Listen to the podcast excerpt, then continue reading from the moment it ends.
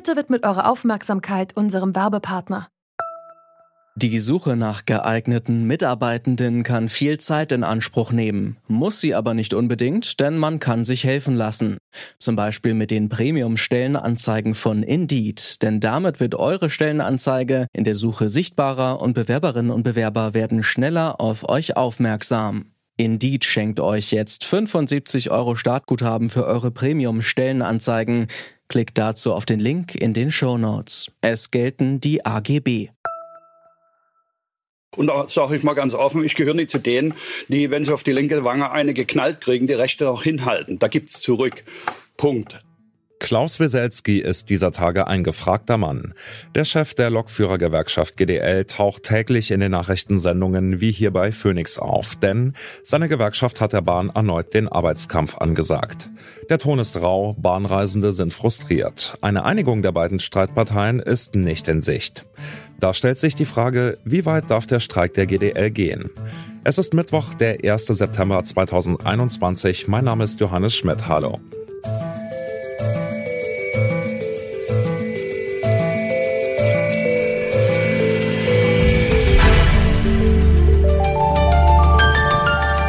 Zurück zum Thema. Die Forderungen der GDL sind klar. Der Lohn für ihre Beschäftigten soll erst um 1,4 und in einem zweiten Schritt um 1,8 Prozent steigen. Zusätzlich fordern die Gewerkschafter eine Corona-Prämie von 600 Euro. Die Bahn zeigt sich grundsätzlich bereit, mehr Geld zu zahlen. Doch wie viel und wie lange, darüber streiten die beiden Parteien seit Wochen. Ein Grund für die Heftigkeit, mit der auch der jüngste Tarifstreit bei der Bahn abgeht, könnte auch im sogenannten Tarifeinheitsgesetz liegen. Demnach gilt immer der Tarifvertrag der Gewerkschaft, die in der betreffenden Branche die meisten Mitglieder hat. Für kleine Gewerkschaften wie die GDL heißt das, wenn sie noch eine Rolle spielen wollen, dann müssen sie in ihren Tarifverträgen viel mehr rausholen als die größere Konkurrenzgewerkschaft. Leidtragende dieser Auseinandersetzung zwischen der Deutschen Bahn und der GDL sind vor allem die Bahnreisenden. Deshalb habe ich mit Andreas Schröder vom Fahrgastverband ProBahn gesprochen, der die Interessen von Zugreisenden vertritt. Zu Beginn habe ich ihn gefragt, wie er den Streik der Lokführer als Bahnkunde erlebt. Ja, es ist eine Katastrophe. Wir kommen gerade aus der Corona-Pandemie, wo wir ohnehin schon viele Einschränkungen hatten und jetzt so etwas, wo wir schon den dritten Streik in kürzester Reihenfolge haben. Das ist äh, für Fahrgäste ist das eine Katastrophe. Ja, was halten Sie denn von den Forderungen der LokführerInnen? Finden Sie es berechtigt, dass die GDL bessere Löhne und Renten will? Oder halten Sie die Forderungen zumindest in der Höhe für überzogen?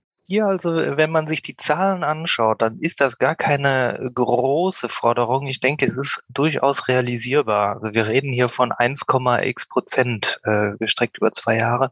Und ich glaube auch Deutsche Bahn und GDL liegen in den Zahlen gar nicht so weit voneinander entfernt. Daher wundert mich, warum, warum es da nicht zu einer Lösung kommt. Ähm, ich denke, Lokführer werden in Deutschland nicht super gut bezahlt. Wir sind für eine Verbesserung der Bedingungen und auch für die äh, Verbesserung der Ausbildungsbedingungen. Und ich denke, da, da kann man durchaus dem entgegenkommen. Der Konflikt ist aber total verhärtet, auch äh, wegen anderer Faktoren, die nicht nur ähm, ja, die Lohnforderung beinhalten. Na gut, ähm, der Fahrgastverband ProBahn kritisiert, so wie Sie es ja auch gerade getan haben, den äh, aktuellen GDL-Streik recht vehement.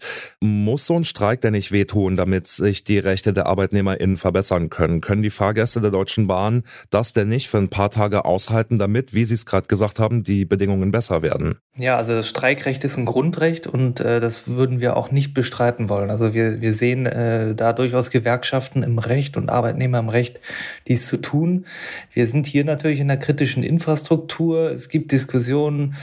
Es gab ja früher mal Modelle der Verbeamtung oder auch andere äh, Konzepte Daseinsvorsorge. Ich denke, da muss zumindest ein Minimum, Minimum an Angebot muss aber aufrechterhalten werden. Wir sind für einen Streikfahrplan, der in solchen Notfällen aktiviert wird, wo zumindest jede dritte, vierte Verbindung verlässlich fährt. Und dann können sich Fahrgäste auch darauf einlassen. Und dann ist ein Streik, der tut dann trotzdem weh, vor allem dem Unternehmen, aber er tut dem, er ist nicht ganz so auf dem Rücken der Fahrgäste wie die, wie die jetzigen Streiks. Dann zum Schluss die Frage, glauben Sie, die Politik muss eingreifen? Ist das etwas, wo Stichwort Tarifeinheitsgesetz der Gesetzgeber für Verhältnisse sorgen muss oder ist das der falsche Weg, die falsche Denke? Ja, die Situation ist nun so verfahren, dass wir immer mehr, ähm, dass immer mehr der Ruf nach dem Staat laut wird, da mindestens jetzt zu schlichten, um das unmittelbar zu lösen und dann muss man sich danach aber auch hinsetzen und, die, ähm, und, und grundlegend nochmal überlegen, ob das Tarifeinheitsgesetz äh, sein, sein Ziel erfüllt erfüllt äh, in der Form, wie es jetzt ist.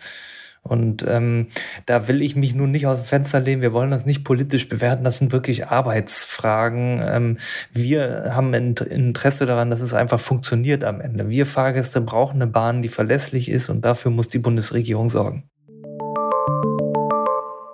Das Tarifeinheitsgesetz ist tatsächlich ein wichtiger Punkt im Streit zwischen der Bahn und der GDL. Die kleine Gewerkschaft ist theoretisch an die Tarifvereinbarungen gebunden, die von der größeren EVG ausgehandelt worden sind.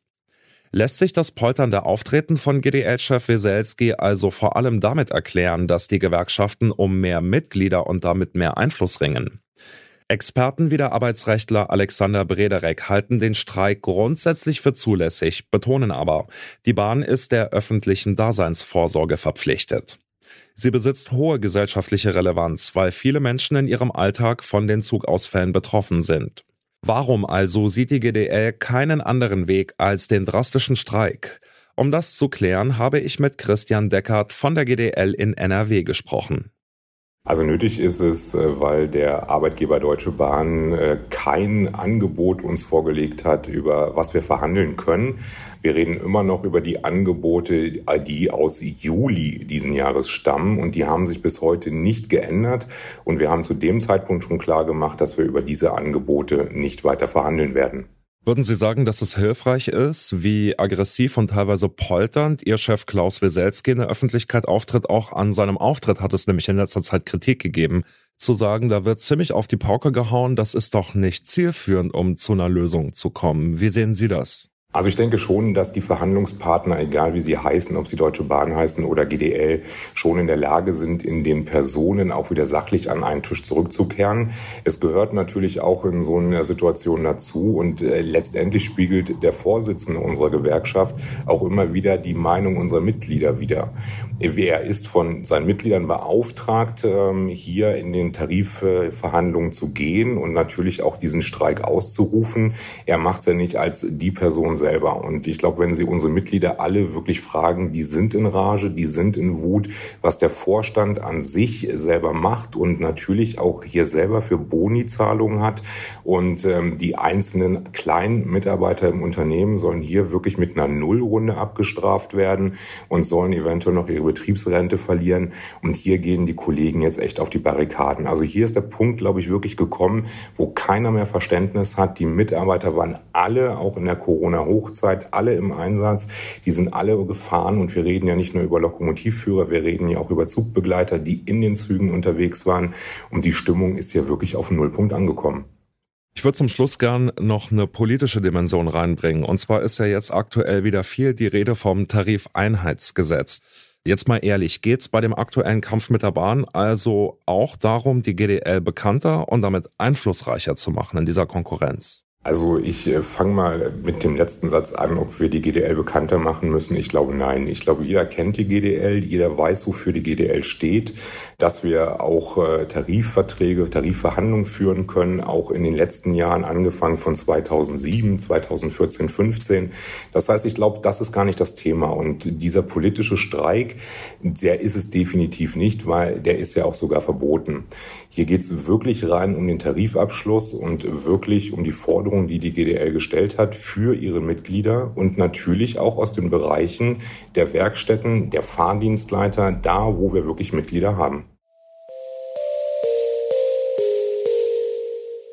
Es besteht politischer Klärungsbedarf. Das sagt zumindest Gewerkschaftsvertreter Christian Deckert. Andreas Schröder von Proban und andere Reisende, die an leeren Gleisen stehen, fragen sich eher, muss ein großer Streik mitten in der Corona-Pandemie wirklich sein? Das zeigt, es braucht eine Balance zwischen den Interessen der Reisenden und denen des Bahnpersonals. Denn so unbeliebt Bahnerstreiks auch sein mögen, der Arbeitskampf bleibt ein elementares Grundrecht. Kurz vor Redaktionsschluss hat die Bahn der GDL übrigens noch ein neues Angebot vorgelegt. Vielleicht einigt man sich ja gerade noch rechtzeitig vor der neuen Streikrunde. Das war's von uns für heute. An dieser Folge mitgearbeitet haben Felicitas Kuhnt, Anna Luko, Claudia Peissig und Andreas Propeller. Chef vom Dienst war Lars Feyen und mein Name ist Johannes Schmidt. Ciao. Zurück zum Thema vom Podcast Radio Detektor FM.